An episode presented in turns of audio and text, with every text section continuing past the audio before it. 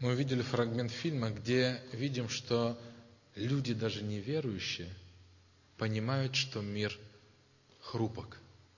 И люди, даже неверующие, понимают, что рано или поздно это состоится, разрушение этого мира. Единственный вопрос, когда это будет. Недавно мне пришлось общаться с одним из наших братьев. Мы ехали на машине, и он говорит, начался экономический кризис, и он говорит, слушай, а действительно, наверное, скоро придет Господь. Я стал думать о том, что адвентисты стали следить за знамением времени намного раньше. Старые братья-адвентисты видели знамение в 91 году, когда рухнула Великая Империя.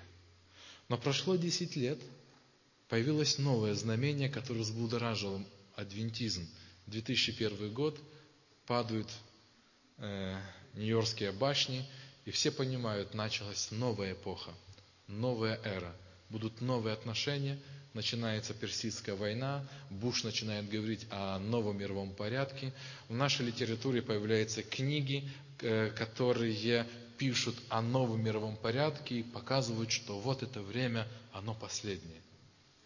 Потом мы видим 2004 год, большое цунами, которое прокатилось по Южной Азии, где погибло больше 250 тысяч человек.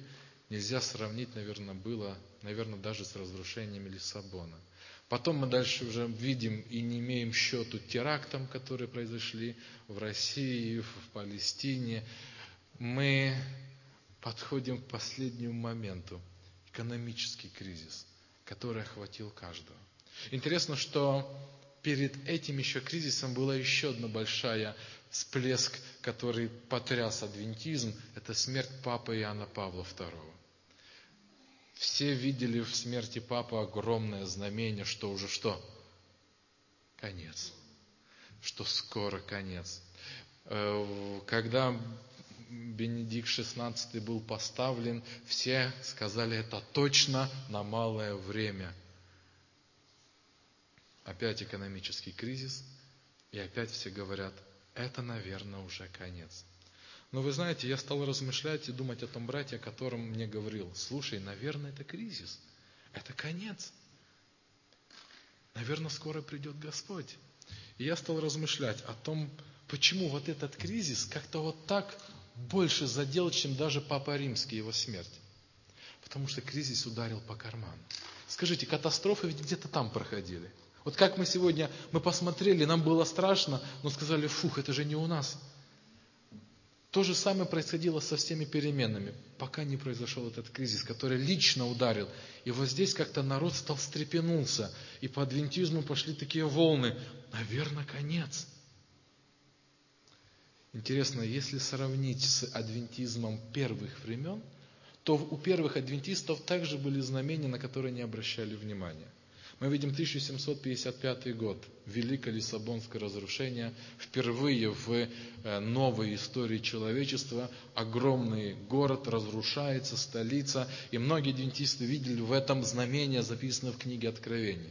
1780 год, великое темное время. 1833 год, звезды, метеорит падает с неба. Интересно, я стал размышлять, а в чем разница была у первых адвентистов и вот у нас что происходит. Интересно, что когда были эти знамения, то что они сделали с первыми адвентистами? Они заставили их открыть Библию, начать ее исследовать и готовиться к пришествию Господа. Это настолько стало явным ожидание пришествия Господа, что выразилось в бурное адвентистское движение, которое везде открывало Библию и говорило, Господь скоро придет. Чем похоже сегодняшнее знамение и как они влияют на наш народ? Я не верю и я не вижу, чтобы современные знамения и вот подобные катастрофы побуждали народ больше читать Библию, согласитесь с этим? Я не вижу в тех людях, которые говорят, слушай, а наверное скоро конец, что он действительно понимает, что скоро конец. Если скоро конец, он начинает искать Бога, решать вопросы, что важнее, работа или Господь. Начинает больше молиться, читать Библию, ходить в церковь. Он начинает не опаздывать в церковь. Он бежит раньше всех в церковь, потому что он понимает, что признаки ведь говорят, что скоро конец. Понимаете, о чем я говорю? Но глядя на церковь, я абсолютно убежден, вот эти признаки, которые мы видим и говорим, никак не влияют, кроме возбуждения, наш народ. Церковь не переполняется. С утра на молитвенном служении только бабушки. Народ опаздывает и приходит на вторую часть. Это все говорит о том, что народ слышит, передает как такую новость интересную, но это еще нас не коснулось, поэтому спокойно говорим, наверное, скоро конец. И вот в этом моменте я хотел бы, чтобы мы посмотрели на Евангелие. Христос прекрасно понимал, что знамения никогда не дают веры. Знамения никогда не побуждают людей стать духовными людьми. Помните, даже возьмем адвентистский, адвентистскую историю. 44 год. Обвал. Церкви переполнены. К 23 октября негде яблоку упасть в церквях. А 25 октября, 26, 27, вы понимаете, что происходит? Знамения никогда не давали пробуждения и спасения и веру. Об этом говорит Иисус. Евангелие от Матфея мы читаем сегодня 24 главу. Давайте возьмем Библию. Евангелие от Матфея, 24 главу, мы будем читать с первого, с первого, первый, второй стих. Выйдя Иисус, страница 29. Выйдя, Иисус шел от храма, и приступили ученики Его, чтобы показать Ему здание храма. Давайте здесь остановимся. Такое впечатление, как будто Иисус турист. Вы не обращали на это внимание? Вот когда говорят, пришли показать здание храма. Иисус что, никогда в храме не был? Как минимум мы видим, дважды он из храма выгонял, менял денег. В юности он 12 лет был там и был среди учеников, среди учителей израильских. Но смотрите, что ученики, ученики они как-то по-особому показывают Господу свою гордость. Вот та гордость, которая не даст им возможность понять признаки – о которых будет говорить Господь. Есть то, что мы гордимся, то основание, тот фундамент, который будет непорушным. Пока было поверье, пока существует храм, существует Израиль, существует Бог. Бог не даст храм разрушить. Христос ломает все устои, на что мог опереться человек того времени и говорит, Иисус же сказал им, видите ли все это? Истинно говорю вам, не останется здесь камня на камне. Все будет разрушено. Интересно, это произошло на горе Леонской. Уже, наверное, был вечер, закат, лучи солнца били на мраморные стены, белые стены храма. Убранство, которое сделал Ирод, драгоценные камни, резьба, она переливалась. Действительно, храм был гордость на вершине горы Илионской, когда он смотрел на Иерусалим, наверное, ученики рядом все люди, которые стояли, ждали, что Иисус провозгласит, пока есть храм, народ, у вас есть на что опереться. Иисус говорит, нет. Он говорит, стены никогда никому не дадут надежды. Храм разрушится. Это так испугало учеников, что посмотрите, что они говорят – когда же сидел он на горе Илионской, то приступили к нему ученики, обратили внимание как? Наедине уже. И спросили, скажи нам, когда это будет, и какой признак твоего пришествия и кончины века. Мы уже об этом как-то ранее говорили, но посмотрите, ученики были в шоке. Потому что Христос вырвал, выбил основание, которое было у них под ногами. Храма не будет – это конец века. Я думаю, иногда для нас, адвентистов, нас не пугают экономические кризисы. Нас не пугают землетрясения, которые где-то происходят. Нас не пугает. Я иногда думаю, что Бог выбьет из наших ног, чтобы мы, как ученики, в ужасе прибежали к Богу и сказали, Господи, а вот это действительно конец.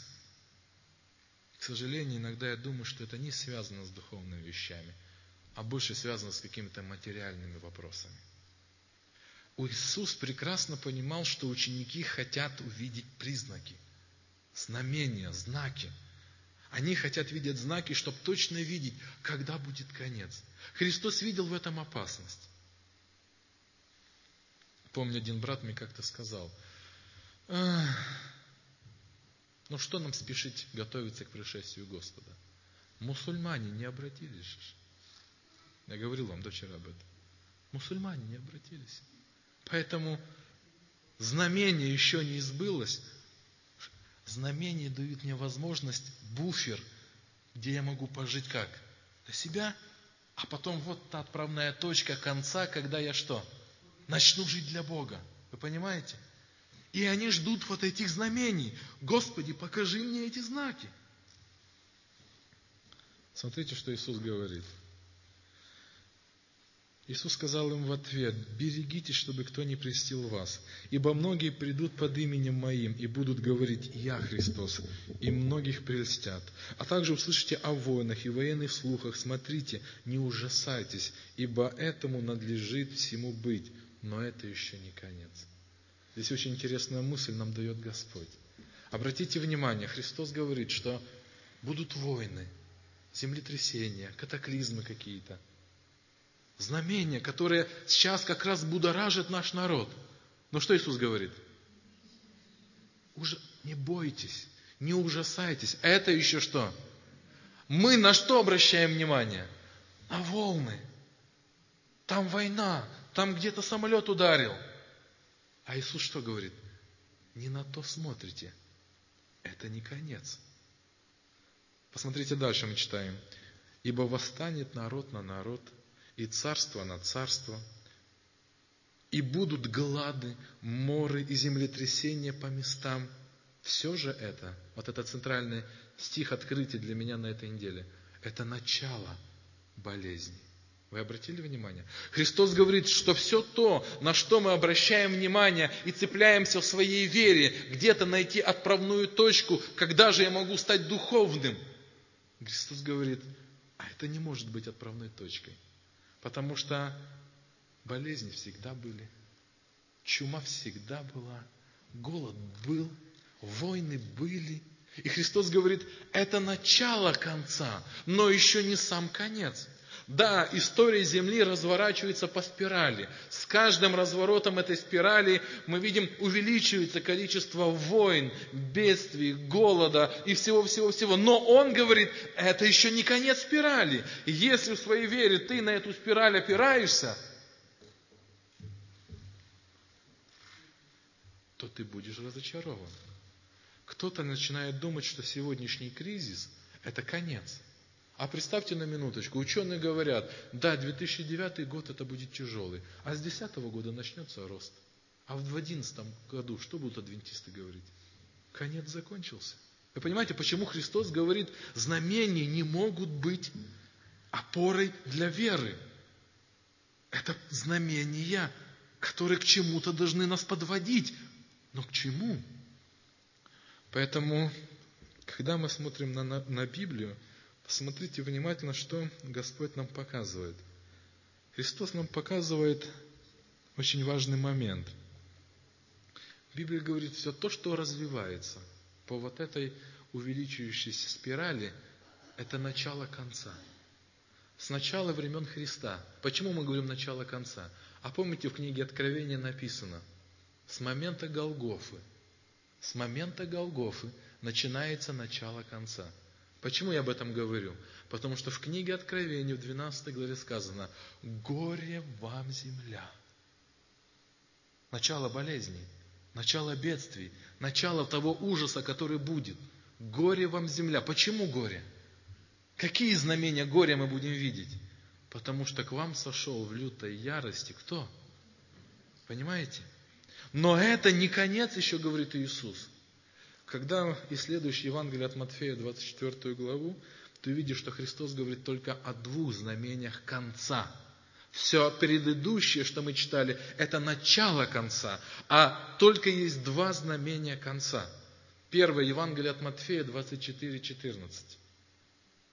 «И будет проповедано Евангелие от Царства, сие по всей вселенной во свидетельство всем народам, и тогда один из двух свидетельств конца, это будет то, что будет происходить с Божьим народом. Божий народ во время конца не будет сидеть и смотреть на чудеса и знамения или катаклизмы, а в этот момент охватится вестью вся земля. Почему? Потому что народ будет другим. Второе знамение, которое говорит о конце, оно связано с самой землей – Посмотрите внимательно, что говорит об этом Иисус. Евангелие от Матфея, 24 глава, 29 и 30 стих. «И вдруг после скорби дней тех...» Обратите внимание на этот момент. Знамение конца. После тех скорби дней, вот этих признаков конца, признаков болезни, что мир разлагается, разрушается, распадается, падает. После вот этих дней, вот настоящее знамение конца. Солнце померкнет, и луна не даст света своего, и звезды спадут с неба, и силы небесные поколеблются. Мрак и тьма, и разрушение, которые необратимые – и тогда явится знамение Сына Человеческого на небе, и тогда восплачутся все племена земные, и увидят Сына Человеческого, грядущего на облаках небесных, с силою и славою великой. Вот конец, и вот знамение конца. Солнце, луна и звезды – и интересно, что это не только предположение апостолов, которые записали, или Иисуса. Иисус берет это еще с Ветхого Завета, где пророки Ветхого Завета, не, не зная о признаках нашего века, признаков болезни этого века, говорили только о конце и говорили о знамении конца. Посмотрите на книгу Исаии, 13 главу. Давайте откроем вместе. Книга Исаия, 13 глава, и мы читаем 9-10 стих. Вот приходит день Господа, лютый, с гневом и пылающейся яростью, чтобы сделать землю пустынею и истребить из нее кого? Грешников. Звезды небесные и светила не дают от себя света – солнце меркнет при восходе своем, и луна не сияет светом своим. Вот признак конца, о котором говорит Исаия. Посмотрите на 24 стих, 24 главу. 24 глава и 21 и 23 стих. Посмотрите, что мы читаем. «И будет в тот день, посетит Господь воинство, небо». Воинство – это небо. Господь появится в небе. Выспрение на высоте и царей земных на земле. И 23 стих. И, про, и покраснеет луна, и устыдится солнце, когда Господь Савов воцарится на горе Сионе, в Иерусалиме пред старейшинами его будет слава. Вероятнее всего, что солнце в начале, перед тем, э, луна перед тем, как померкнуть, станет кровавой красной как солнце, которое будет меркнуть, а потом померкнет. Я помню, мы с женой как-то на пляж вышли, на море когда были, и луна была красная. Жена говорит, может это конец? Мы всегда ждем конца, но мы не видим, что конец должен всеобщим, когда солнце меркнет, луна меркнет, звезды меркнут, и земля раскалывается. Мы всегда ждем, но мы всегда не трусимся, когда говорим об этом конце. Посмотрите на еще один текст из Ветхого Завета, который желаю, чтобы мы открыли. Иезекииля, 32 глава. Книга Иезекииля, пророка Иезекииля.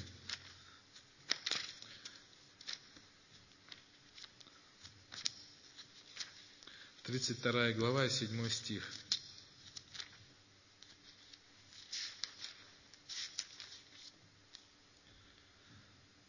И когда ты угаснешь, интересно, вот это сейчас, пока мы будем дальше читать, он это говорит к народу, который отступил.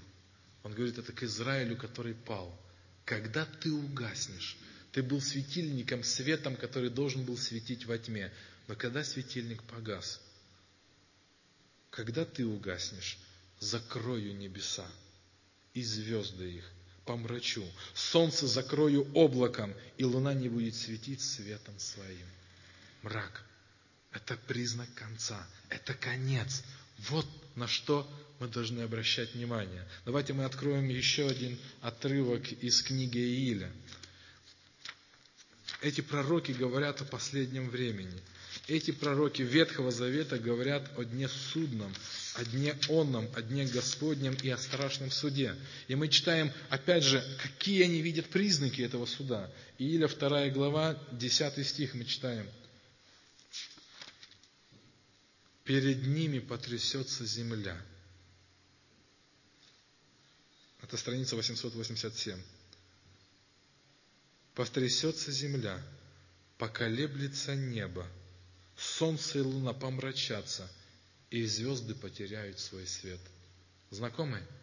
Знакомый признак. Смотрите дальше по Ииле, 31 стих.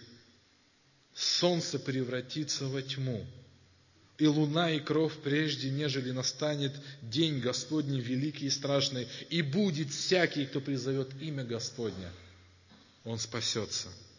И последний мы смотрим отрывок 3.15. 3.15. Посмотрите внимательно. Солнце и луна померкнут, и звезды потеряют свой блеск. И 16 стих. «И возгремит Господь Сиона, и даст глаз свой из Иерусалима, и содрогнется небо и земля, но Господь будет защитой для народа своего». Мы видим, Библия говорит, признак конца или конец – это не падающая башня. Я повторяюсь, это когда все потухнет, все померкнет. Вот это конец света. Не зря отсюда идет это выражение. Интересно, что и другие евангелисты в разные интерпретации, но также говорят о, об этом конце, об этом признаке, на который они обращают внимание. Давайте откроем Марка и прочитаем 13 глава и 24 стих. Посмотрите, что говорит евангелист Марк. Марка 13, 24. В те дни после скорби, 55 страница, в те дни после скорби той солнце померкнет, и луна не даст своего света. Евангелисты стоят на этом утверждении. Вот он конец. Посмотрите, Лука об этом говорит более расширенно. 21 глава Евангелия от Луки. 21 глава Евангелия от Луки, и мы читаем 25 и 27 стих. И будут знамения, 93 страница, и будут знамения в солнце и в луне, и в звездах, а на земле уныние народов и недоумение, и море вошумит и возмутится. Люди будут издыхать от страха и ожидания бедствий, грядущих на вселенную, ибо силы небесные поколеблются, и тогда увидят Сына Человеческого, грядущего на облаке, силою и славою великой. Вы увидели вот эту картину, которую показывает нам Библия. Интересно, если же это является признаком конца, а то является признаком нашего времени, времени, которое разлагается, войны, болезни, глады, ереси, лжепророки, лжехристы, которые всегда поднимались, как шла церковь, рядом с ней, как полипы, как паразиты шли лжехристы, еретики. Это сплошная история церкви от ее начала – то Библия говорит, концом же является вот этот момент. Если же концом является вот этот момент, который мы говорили о знамениях Солнца, звездах и в Луне, то в чем же суть тогда нас? Что нам делать? Ученики просили, покажи нам знамение, дай нам опору, на что же нам опереться, чтобы знать, когда же будет конец, чтобы мы могли бросить свои сети наконец-то. Понимаете мою мысль? Бросить сети и начинать готовиться к концу. Когда я увижу это? Христос просто выбивает почву из-под ног. Смотрите, что Он говорит. Прежде чем мы прочитаем, я еще раз хочу повторить мысль.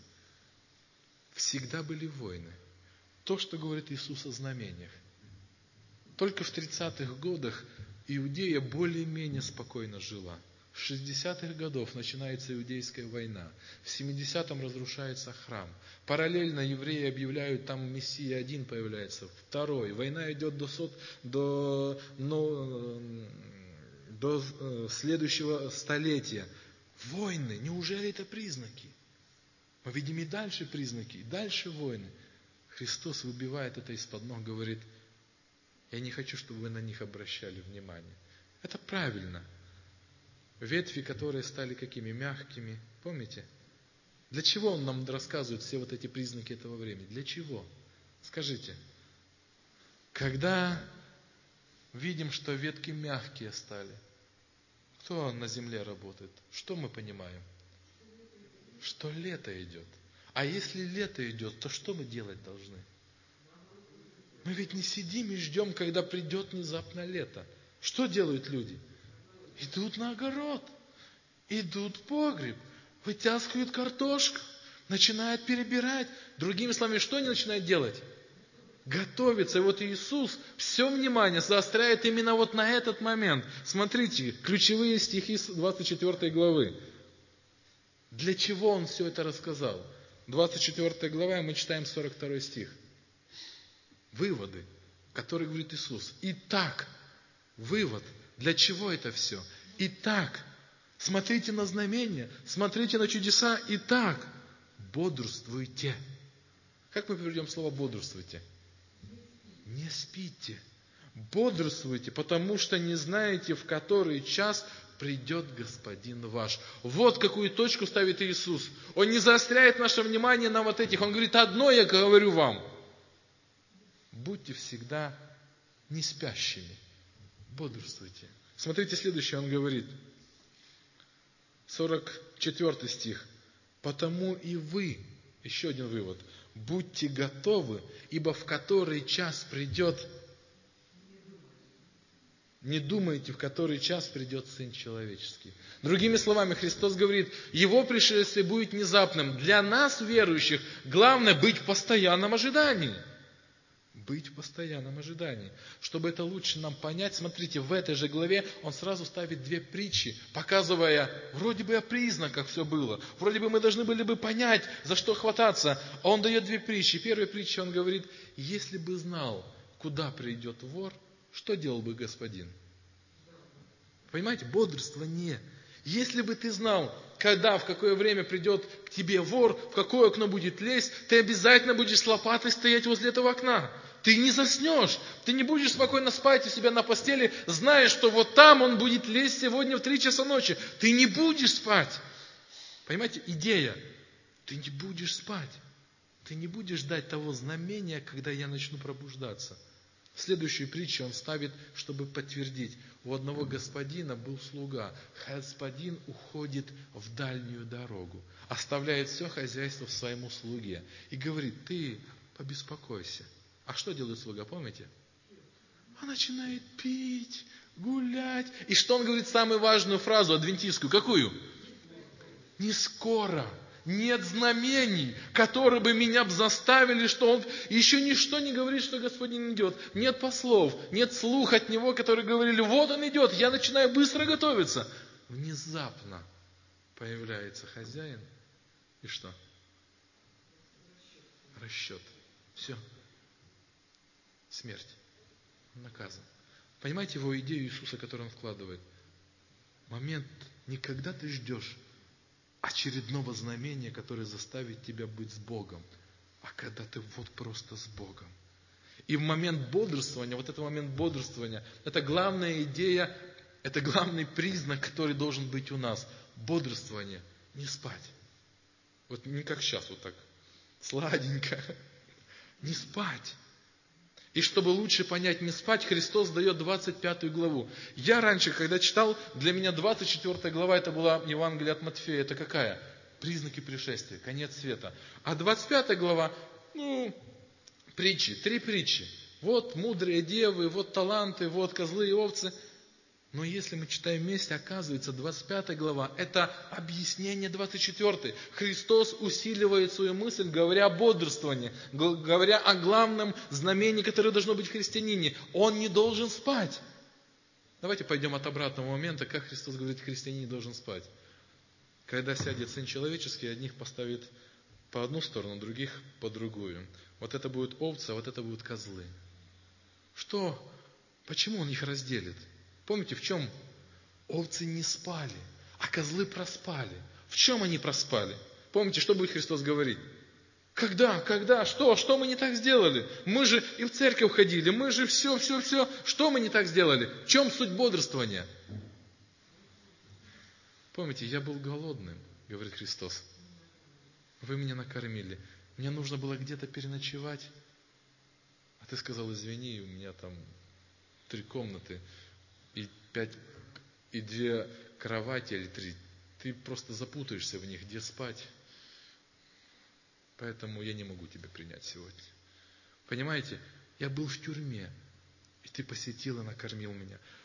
Я ждал признаков, когда ты придешь. А Иисус говорит, а я уже приходил. Вот. А ты проспал этот момент. То есть, что Христос говорит? Пока тот ждал знамений, пока козлы ждали знамений, овцы что делали? Не спали. Они просто жили, как Христос. Они были такими, как Он. Посмотрите притчу о талантах. Это продолжение этой же истории о конце света, о бодрствовании. Уходя, хозяин, опять уходя, он раздает таланты. Знаете эту историю? Помните? Три, два, один. Все вложили в дело хозяина. Все переживали о деле хозяина, кроме одного, который был, хотел сказать, козлом. Но он из той породы. Он, он, он спал. Вместо того, чтобы что-то делать, он просто сидел над своим богатством. У него был сборник псалмов Сиона. У него был урочник всегда. У него была Библия не одна. И он берег это богатство. Вот, у него было свое место. А еще лучше, знаете, как в старых церквях, там еще накидочка какая-то лежит. Вот именная, пожизненная, да? Вот у него все это было, и он бережет это свое. И думает, что бодрствует. А что говорит Господь? Ты ничего не сделал. Ты не развил таланты. Ты не служил мне. Ты элементарного для Бога, для меня, для людей элементарного не сделал. Ты был прихожанин, пришел, ушел, пришел, ушел, но таким образом ничего не сберег. Вы понимаете? Бодрствование не произошло. Конечно, эпогеем этой истории является история о десяти девах. Интересно, Елена Вайт пишет о том, что Вероятно, это все происходило на горе Леонской, когда солнце уже заходило, а в Израиле солнце заходит очень быстро. В связи с географическим поясом у них нет таких длинных рассветов или закатов, как у нас красивых. Все, солнце зашло, раз, и не стало. Елена Вайт пишет о том, что Христос, сидя на горе Леонской, увидел свадебную процессию. Жених, когда уже солнце село, работа окончилась, из дома жениха, жених вместе со своими друзьями, светильниками, потому что не было фонарей, шел навстречу к невесте. Она была в дома и ждала, когда за ней придут. Жених должен был ее забрать и привести в дом к своему, к себе. И там будет пир, и вот он ввел ее в свой дом. По традиции девушки, 10 дев, девушек, подруг, должны были ожидать жениха, запалить светильники, тем самым показывая дорогу процессии, куда идти и что здесь ждут ее. Взяли светильнички, взяли масло. Одни взяли масло побольше, подумали, а вдруг он задержится.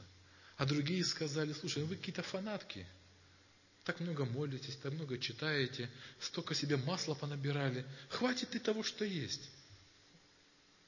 Я сейчас начинаю уже аналогиями говорить. Те стали говорить, вы фанаты какие-то. Что-то вы много-много себя так духовно себя ведете. Нам и этого хватит, что есть у меня. Проходит время, жених задержался, заснули девы. Когда же внезапно пришел, идея какая? Бодрствование. Те поправили светильники, а этим нечего. А у них пусто. Понимаете, трагедия. Он, он говорит им, они говорят, идите купите. Куда купить? Ночью. Куда? Когда все закрыто, лавки не работают. Но ужас в чем? Они ведь пытаются купить, они пытаются наверстать то, что было проспано. но уже упущено все время. Но они пытаются, не осознавая, что уже все напрасно. Знаете, когда-то в первой общине в Яготине мы делали на Новый год э, инсценировки. Мы брали притчи и инсценировали эти притчи. И у нас очень одна группа очень хорошо поставила инсценировку о десяти девах. У меня до сих пор мурашки от последней фазы этой сценки, когда двери за женихом резко закрываются, а эти деви в ужасе начинают бить в эти двери. Понимаете, безысходность.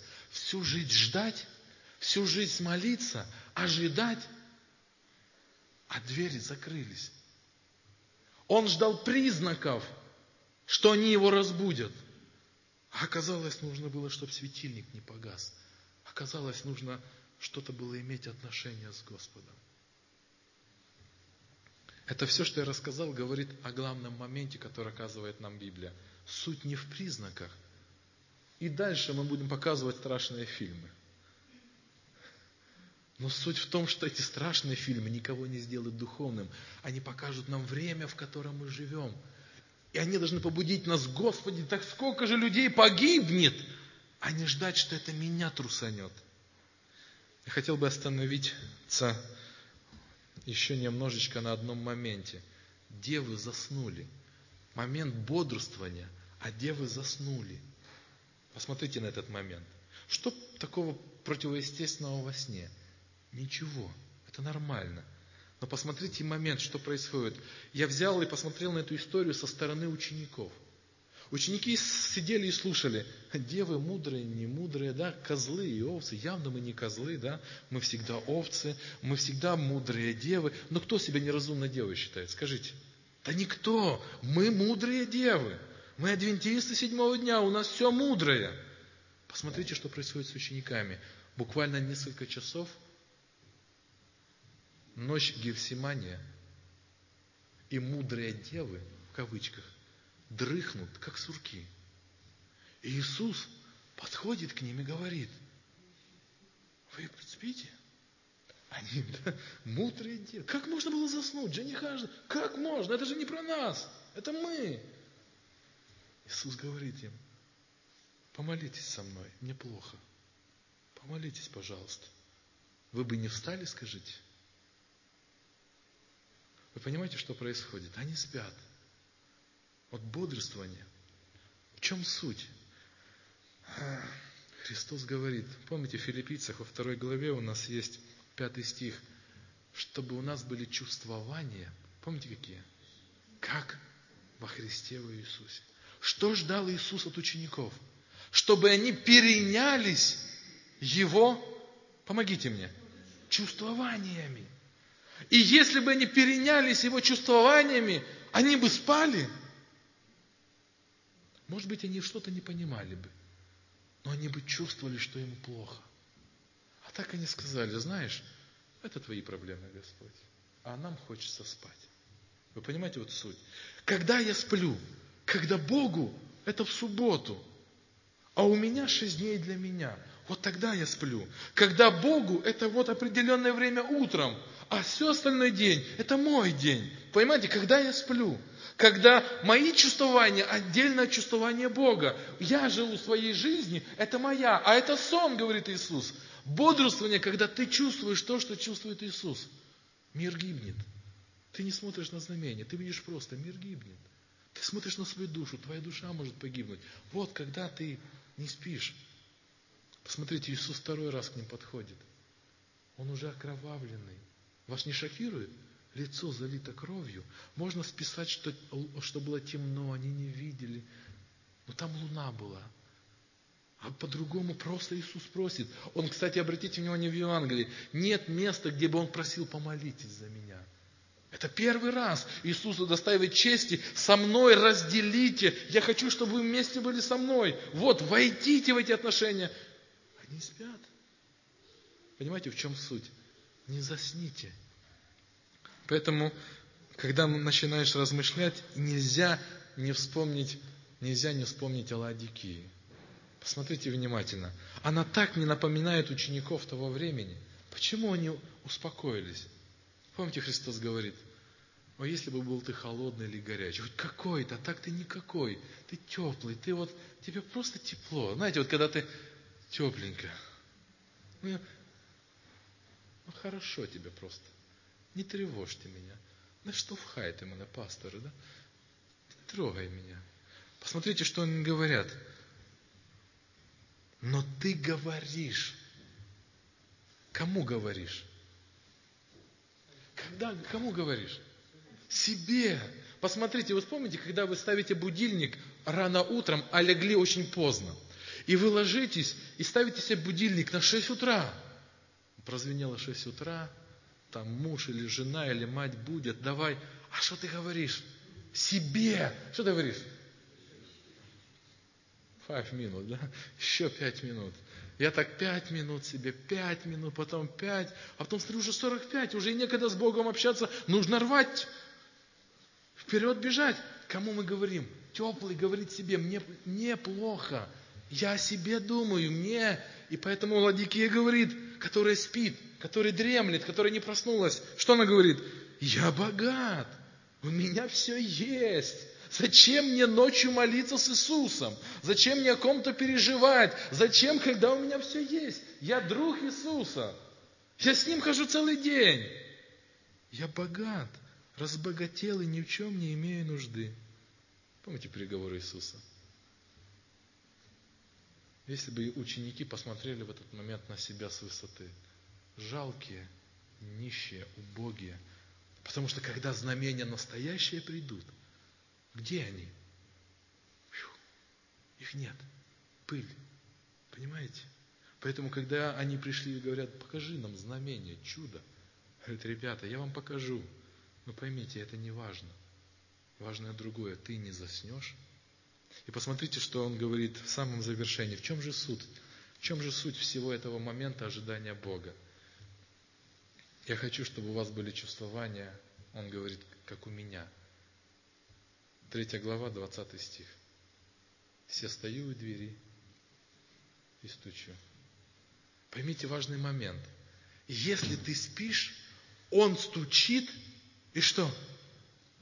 И проходит мимо. Понимаешь? Но когда он стучит, ты не можешь заснуть, потому что он вошел. Ты начинаешь общаться. Ты с ним. То есть залог того, чтобы я не заснул, это чтобы, чтобы Иисус был каждый день в моем доме. Но если Он за дверьми, если за телевизором, за музыкой, за чем-то работой, делами, криком детей, я не слышу Его голос, Он проходит один раз, другой, мы засыпаем. Посмотрите важный момент в этой главе.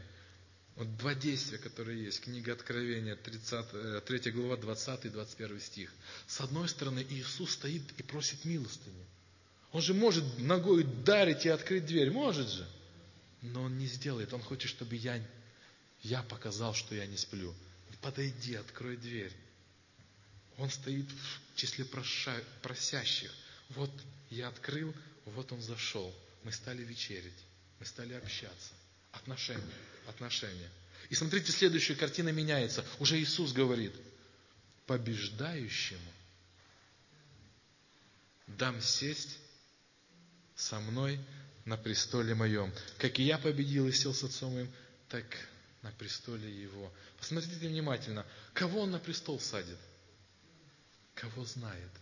Понимаете трагедию козлов? Отойдите от меня, я вас не знаю. Вы, вы не открывали дверь.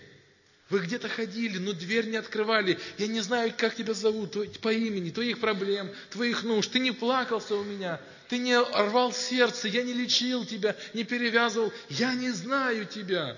Да, знаю, что ты адвентист. Да, ты ходил. Да, столько лет. Но я не знаю лично тебя.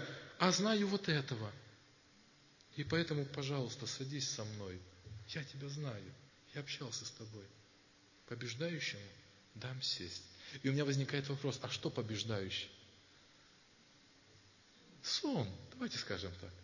Кто победил сон, кто открыл дверь, переборол лень, апатию, какую-то вялость, какое-то состояние холодца вот такого. Кто это переборол с помощью Иисуса и разрешил ему войти и изменить внутри всего. Он говорит, вот этот я сажу, вот этого я сажу, вот он здесь со мной.